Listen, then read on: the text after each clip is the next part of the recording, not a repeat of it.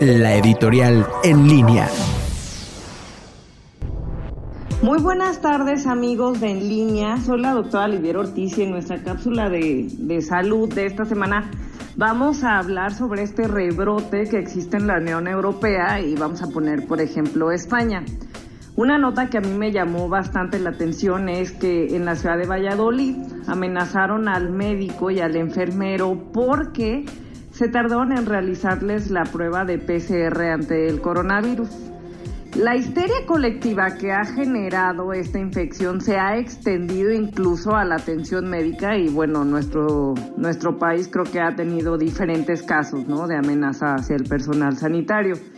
Y otra de las cosas que es importante recalcar es que, por ejemplo, en esos países eh, europeos, algunos jóvenes se manifestaron en contra de que les eh, cerraron bares y lugares de ocio.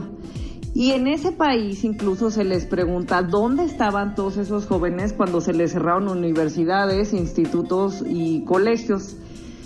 Mi reflexión para esta semana sería que mientras muchos luchan por querer salir a divertirse, muchos otros luchan y vemos cómo se esfuerzan y cómo las familias se encuentran desgastadas por luchar y sobre todo por estar ahí pidiendo que esos familiares salgan con vida de la terapia intensiva.